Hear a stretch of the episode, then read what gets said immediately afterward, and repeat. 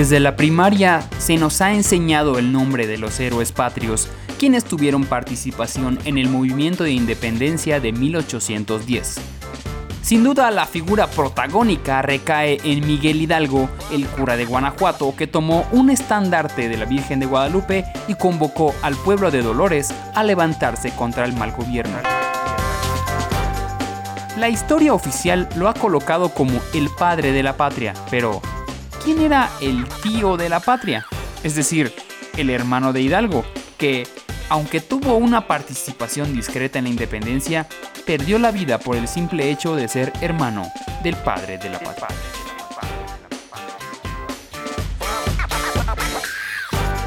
Su nombre era Mariano, médico de profesión, llegando hasta ser cirujano y que estaba bajo la batuta del cura después de la muerte de sus padres, hay datos pocos precisos sobre su fecha de nacimiento, siendo probablemente 1762.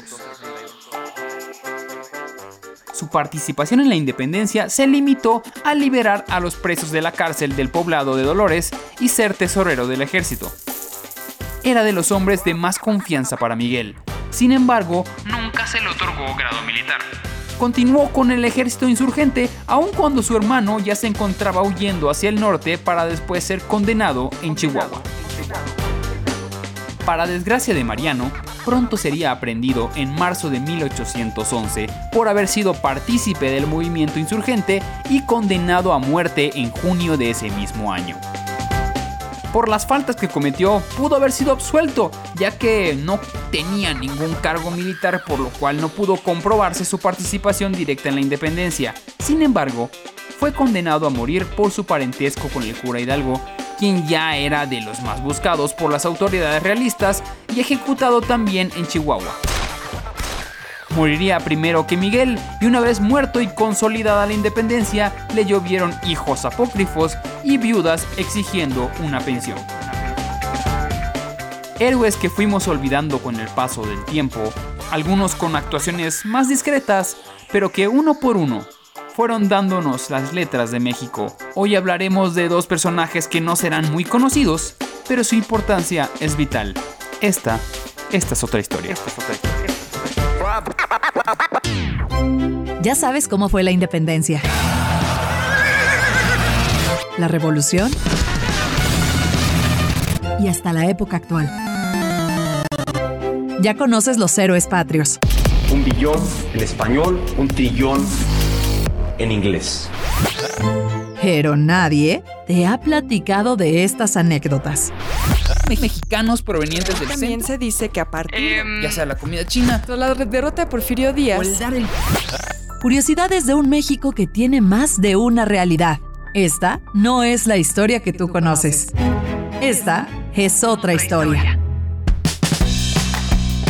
Hola, ¿qué tal amigos? Bienvenidos a Esta es otra historia. Son historias divertidas, chuscas y especialmente las de esta semana amorosas y luchonas, especialmente, ¿no? Muy luchonas, así es. Muy luchonas. Bueno, mi nombre es Osvaldo Casares. Yo soy Beca Duncan. vamos a empezar con esta es otra historia.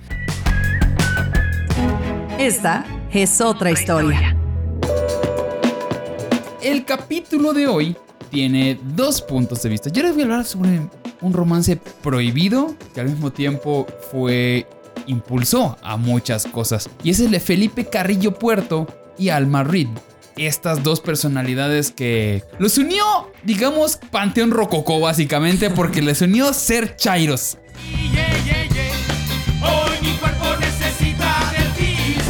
Al final vamos a descubrir para quién te recuerda. Pero bueno, hablamos de que en el último levantamiento armado de la Revolución Mexicana se dio esta historia de amor digna de ser recordada. Hablamos de Felipe Carrillo Puerto, que era socialista, indigenista, gobernador de Yucatán. Y también hablamos de Alma Reed, que era una periodista norteamericana, corresponsal de la revista dominical New York Times. Ahí nomás, no era tan común ver reporteras del New York Times en México. No era común ver a las mujeres trabajando, punto. Para empezar, entonces, cuando la señorita Reed visitó la península, ella venía a hacer un reportaje porque en esos tiempos estaban muy de auge los descubrimientos arqueológicos de Edward Thompson de unas ruinas ahí que pues, creo que son un poco famosas que se llaman Chichen Itza. Sí, imagínense, tuvimos siglos y siglos abandonadas estas, estas ruinas. Entonces, ellos se enamoran casi, casi al momento de conocerse y aunque su romance fue breve, eh, va a perdurar muchísimos años en el imaginario colectivo, especialmente porque a ella le dedican una muy popular canción, bueno, no tan popular para la gente que es joven, que se llama Peregrina, que es muy, muy, fue muy popular en su Claro. época. peregrina de ojos claros y divinos y mejillas encendidas de arrebol. Y de hecho hicieron una película al respecto que le hicieron con Antonio Aguilar y Flor Silvestre. Era el equivalente a Marta y Gareda de Omar Chaparro. No tienes que ser así con esa gente. Qué mal comparativo. Mal comparativo, pero ok. Bueno, ¿y quiénes eran estos personajes y por qué? ¿Por qué nos importaba tanto esta relación amorosa? Vamos a empezar con Felipe Carrillo Puerto, ¿no?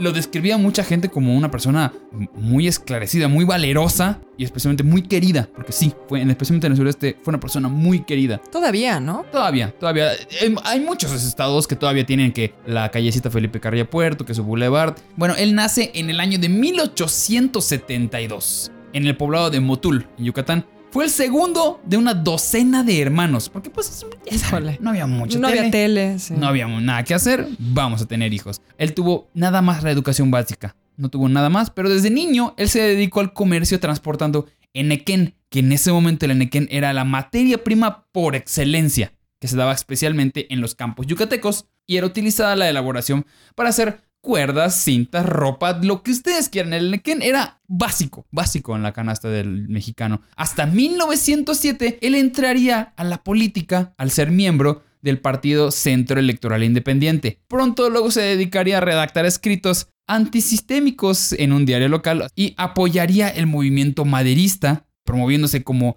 en contra de la reelección. Después se fue un ratillo a Nueva York, pues, ya sabes, ¿no? A pasar el rato. A pasar rato en 1911 porque la cosa estaba bien ruda, entonces dijo, a ver, espérame, acaban de matar aquí a señor Madero, no podemos ser como que muy rojillos, vámonos un rato. Además, ya habíamos hablado de que para los yucatecos en esa época era más fácil ir a Nueva York que venir a la Ciudad de Sí, México, ¿no? exactamente.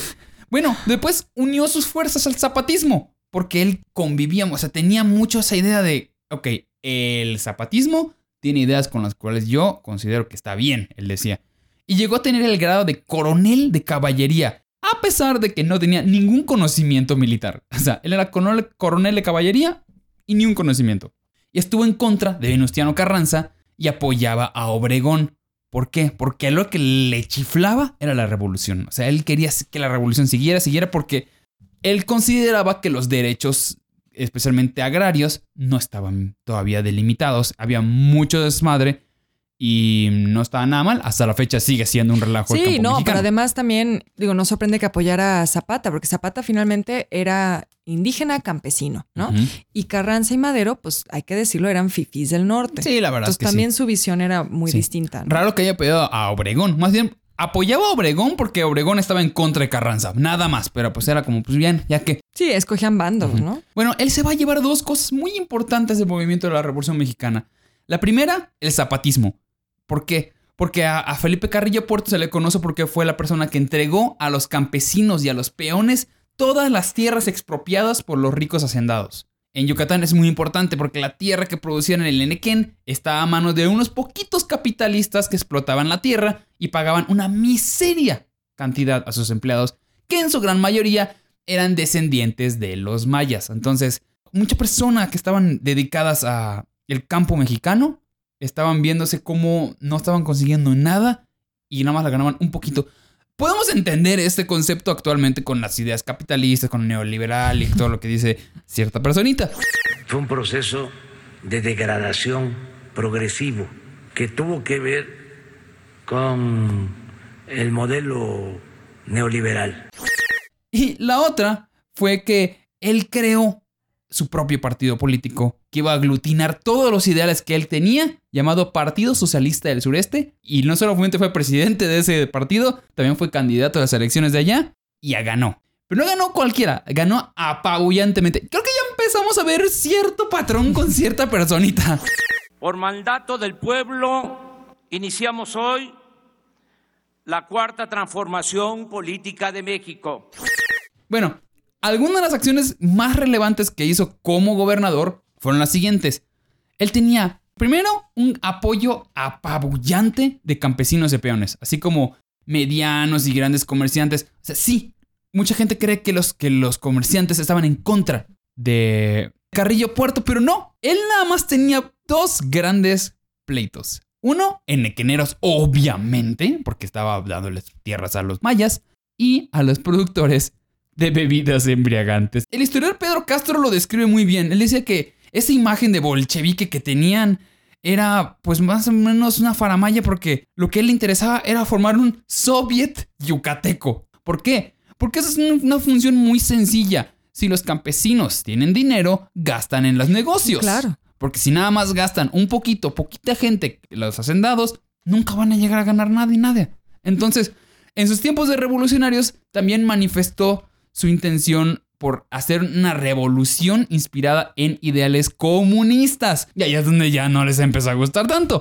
Él decía, si los comerciantes acaparan los víveres y a ustedes les falta pan, pues hay que ir a las tiendas a demoler las puertas y saquear todas las existencias dinamitaremos la Cámara de Diputados, exterminaremos cuanto antes al Senado y acabemos con la Suprema Corte. Eso sí es ser punk. O sea, él no se andaba eh, por las ramas. Él ¿no? sí era anarquista completamente. Ya no más manifestaciones políticas, ya no más palabrería. Lo que el pueblo necesita es imponerse. Esto es- lo decía siendo gobernador.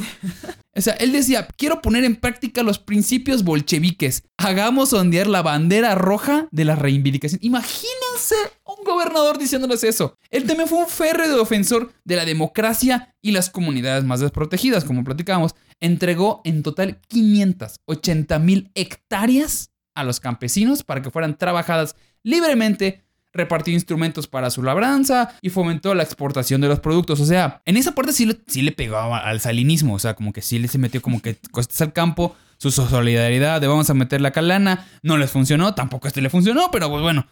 Entonces tuvo que despojar a muchos caciques de las tierras para dárselos a los campesinos. Y eso, mm, como decía, no fue de buen gusto. Esto fue un antecedente, como decíamos, para ganarse un rencor en sus opositores y fue un gran ejemplo del repartimiento agrario que era el ideal de Zapata. Entonces él estaba cumpliendo lo que realmente podía hacer con Zapata. Realizó censos en toda la región para saber cuántos habitantes mayas habían y en qué situación estábamos. Promovió la creación de colectivos feministas apoyando a la Sí. agrupación de mujeres. Ahí también se ve la influencia de Alma Reed, ¿no? Al Madrid, que ahí vamos a ir, vamos a entender que estaban conectados exactamente. Por allá entra la señora Almarrit y les otorgó voz y voto. También emprendió una batalla contra el alcoholismo.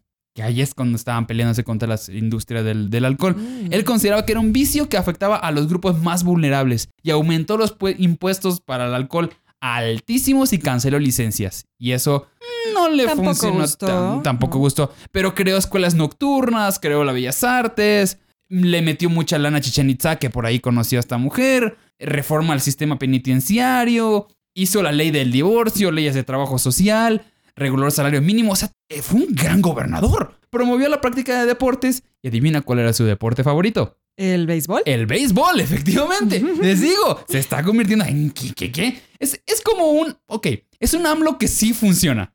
se dice ya. Promovió el, el aborto. Yucatán Sí. fue el primer lugar del mundo donde el aborto fue legal. Increíble. Gracias a Felipe Carrillo Puerto. Bueno, él era un hombre, aquí vienen los datos que a nadie le importan, pero tienen que ver con el tema. Era un hombre de mediana estatura, de tez Pues- blanca Yucateco. y ojos verdes. Ah. Él vestía camisas de seda, sus sombreros, era muy carismático, tenía gran conocimiento del lenguaje y de la cultura maya, hasta que conoce a Alma Reed. Ahora sí, ella era una periodista que inicia a principios del siglo XX, era de San Francisco, sabía español perfectamente y su primer reconocimiento fue cuando ella salva a un niño mexicano de la horca. En California estaban a punto de ahorcar a este niño que había cometido un crimen, lo salvan y desde eso ella, con, gracias a eso se impulsa una ley donde se prohibía el asesinato de niños, o sea, no asesinato, La ¿cómo pena de muerte, La pena de muerte a un menor de edad. Entonces después de eso ella se dedica a hacer más investigación y acaba en Yucatán. Investigando esto y conoce a Felipe Carrillo Puerto. Ella igual fue una gran vocera de la cultura mexicana en el mundo, le encantaba. Era muy amiga de José Clemente Orozco, escribió libros sobre arte en México y también sobre el pasado prehispánico. Viajó por Europa estudiando Renacimiento y aún así su cultura que además arraigó fue México. ¿Dónde entra esta historia de amor? Ellos nada más estuvieron juntos 11 meses y la mayoría fue a distancia. Esto es muy interesante. Todo lo que sabemos acerca de esos dos es por cartas y telégrafos. Solamente se vieron tres ocasiones. Suficiente para que la haya impulsado en mil, mil, mil cosas. Todo el tiempo que se vieron era como si se hubieran conocido desde hace años. Felipe tenía 14 años más que Reed y tiernamente la llamaba Peregrina. De ahí el nombre. ¿Por qué? Porque todo el tiempo estaba ella de viaje. Claro. Entonces de ahí se, se, compone la canción por Luis Rosado, le pone música a Ricardo Palmerín. O sea, le pone a sus cuates que haga sus rolas, ¿no? Entonces, y le funcionó.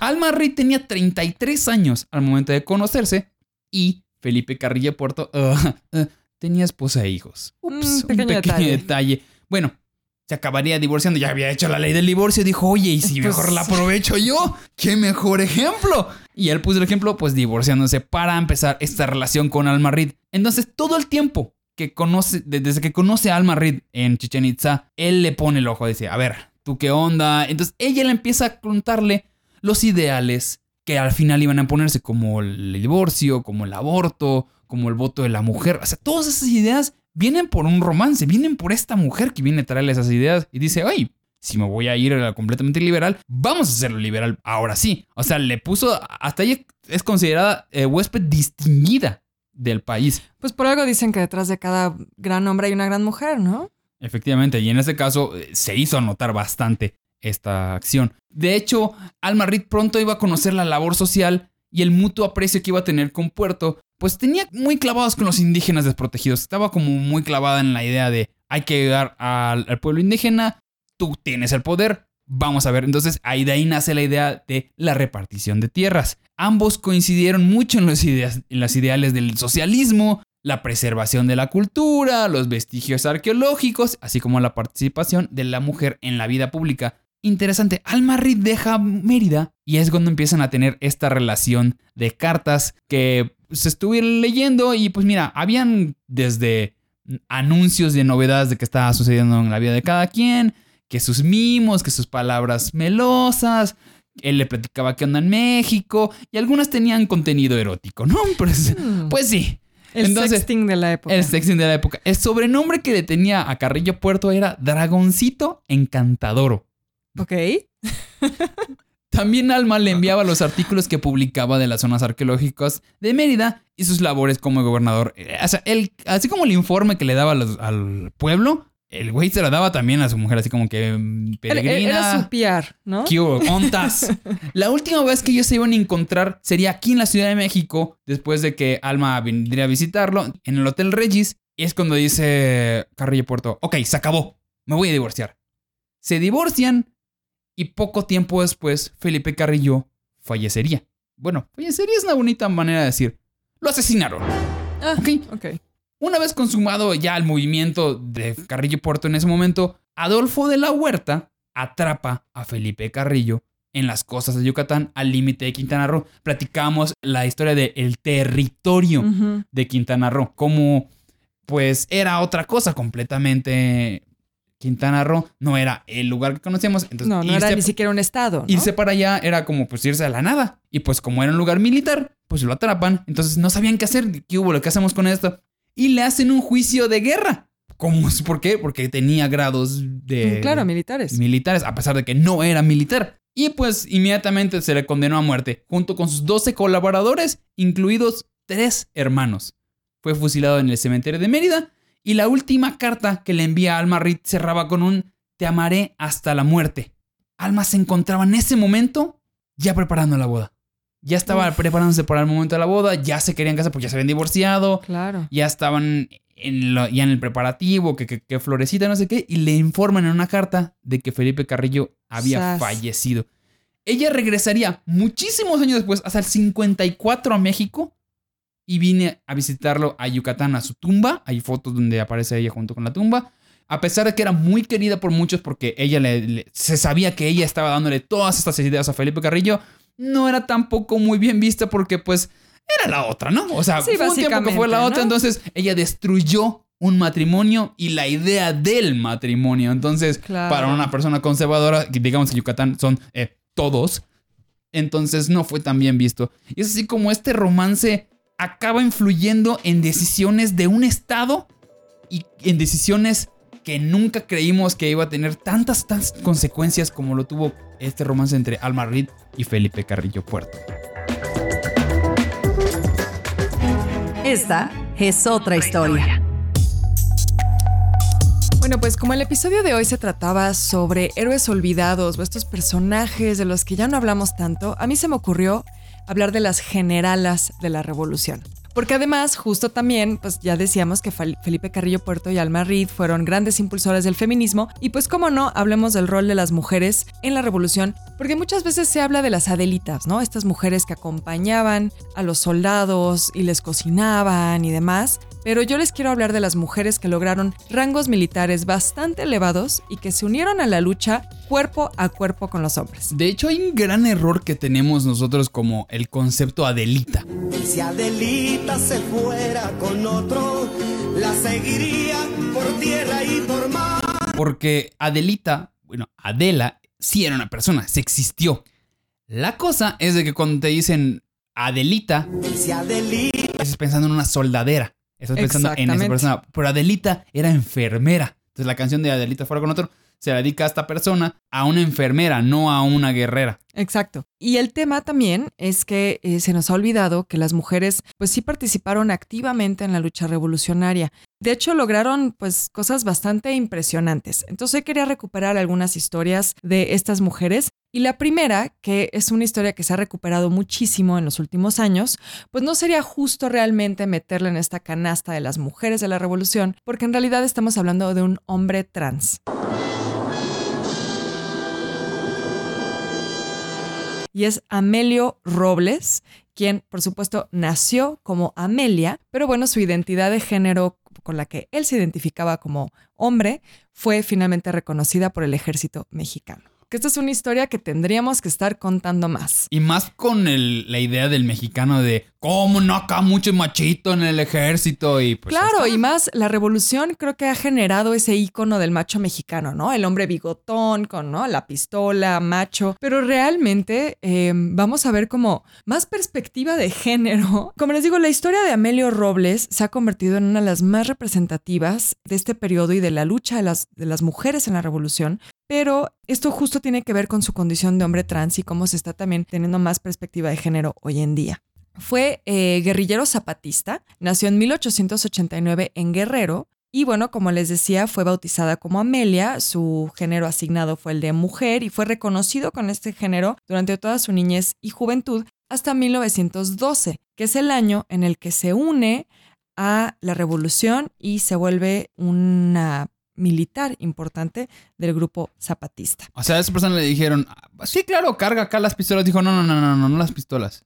Voy a cargar yo una pistola y voy a disparar. No, y no solo disparar, sabía también andar a caballo, este, era ya todo un personaje desde, desde su niñez y su juventud, pues aprendió a hacer todas estas cosas y eso también nos habla de alguien muy poco común para los estándares de la época, que una niña aprendiera a disparar una pistola y a montar a caballo no era algo muy común, no era frecuente porque en esa época pues a las mujeres se les enseñaba a coser, a bordar, a cocinar, ya saben, todas esas cosas, ¿no? Entonces para 1912 ya tenía 23 años y en ese momento dijo, ¿saben qué? Ya, me voy a vestir de hombre, de ahora en adelante me dicen Amelio y me van a reconocer como el hombre que yo creo ser. Yo creo que la revolución fue un momento liberador Sí. en dos sentidos, ¿no? Fue esta idea de, claro, liberar al pueblo oprimido, pero yo creo que él eh, decidió también liberarse y, y finalmente dejar expuesta su identidad de género, la identidad con la que él se, se identificaba. No, pues felicidades, qué bueno. Es- Yo creo que aprovechó un poco el tema y su interés por la revolución para finalmente externar eso que sentía por dentro.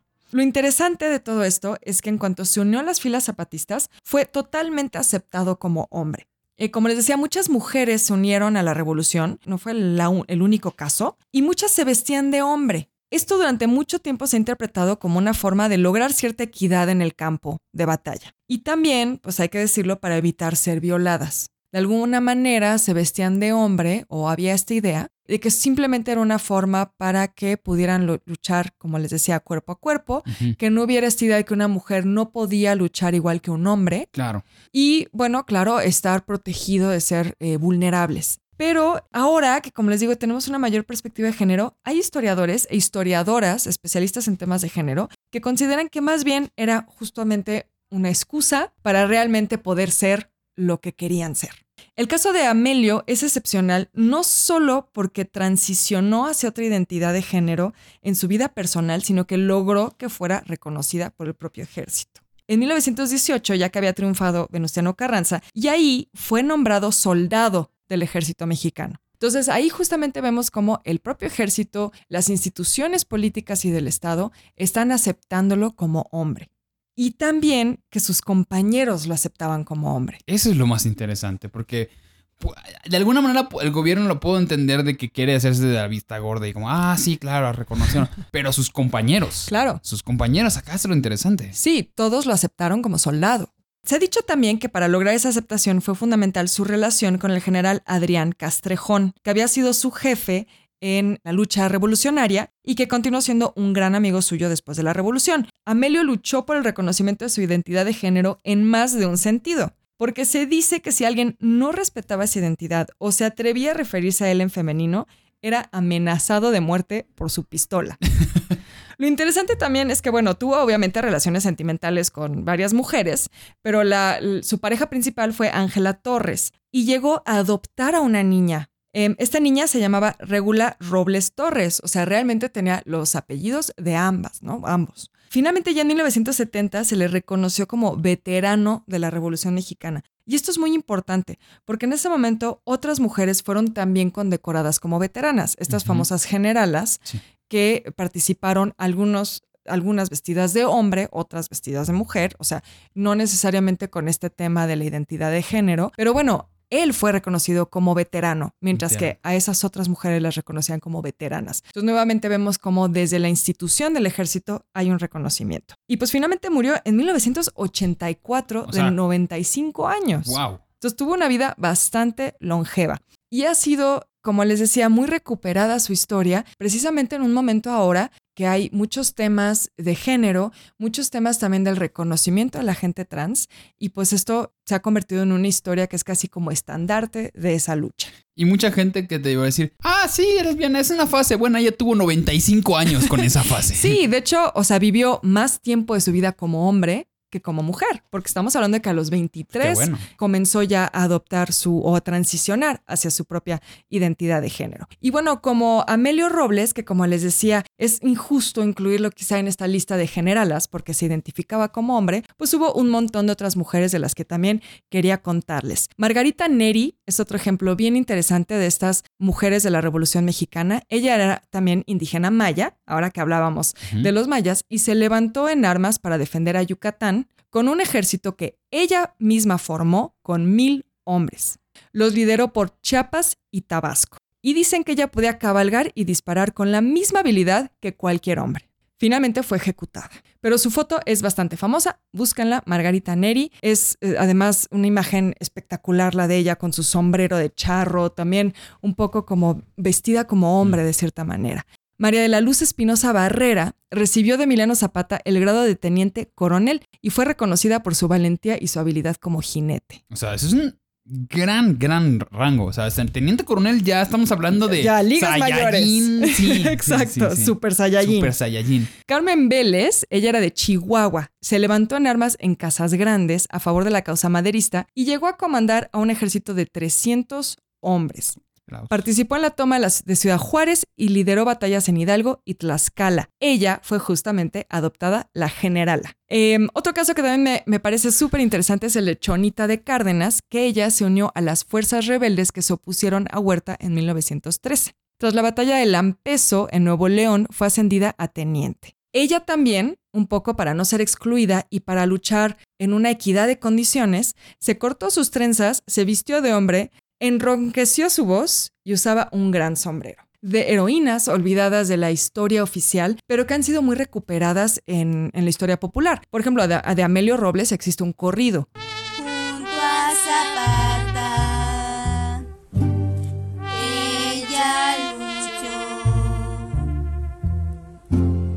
Entonces son Mm. mujeres que eh, tuvieron también un cierto arraigo en sus comunidades muy reconocidas y em, pues no han sido tan reconocidas por la historia oficial, por los libros de texto, pero siguen causando mucho interés.